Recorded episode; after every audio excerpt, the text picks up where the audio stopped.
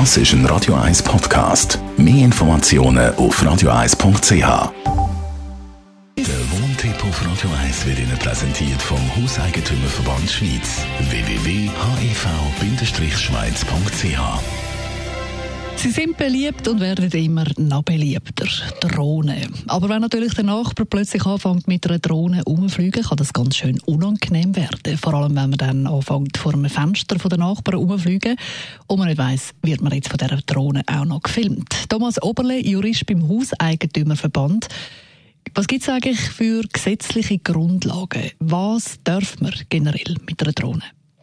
Also spannend ist ja, dass man darüber diskutiert, wie man die Drohnen stärker kann regeln kann. Also bis zum jetzigen Zeitpunkt äh, hat man keine spezielle gesetzliche Grundlage für Drohnen. Es ist einfach so, dass wenn eine Drohne, eine Drohne nicht schwerer als 30 Kilogramm ist, äh, dass ich grundsätzlich keine Bewilligung brauche. Also jeder kann so Drohnen kaufen.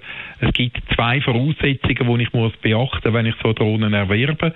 Ich muss als Drohnenpilot jederzeit Sichtkontakt zu der Drohne haben und zweitens muss ich verhindern, dass Drohnen über Menschen Ansammlungen fliegen. Oder das ist eindeutig klar, aber es gibt ja im privaten Alltag eben immer wieder Probleme, wenn jemand eine Drohne fliegen lässt und dann der Nachbar, wo die Drohnen über sein Grundstück fliegen sieht, das Gefühl hat, äh, sie ihn beobachten oder möglicherweise, was tatsächlich auch schon vorkommt, ist filmen. Und wenn jetzt eine Drohne wirklich über den Garten fliegt und man fühlt sich beobachtet, wie kann man reagieren?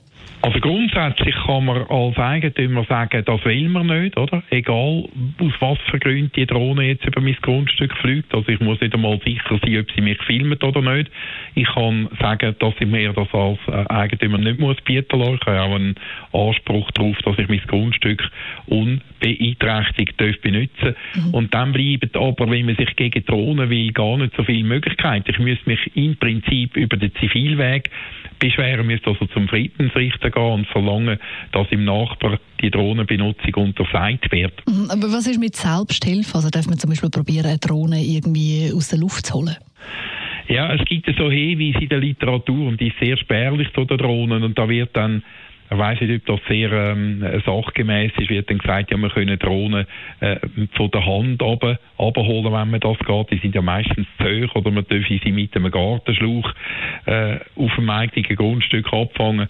Das hat allerdings auch eine problematische Seite, weil dann auf der anderen Seite nicht mehr betont wird, ein Selbsthilfeingriff müsste verhältnismäßig sein. Ich darf also dabei nicht einfach die Drohne, die jemand anderem gehört, einfach beschädigen.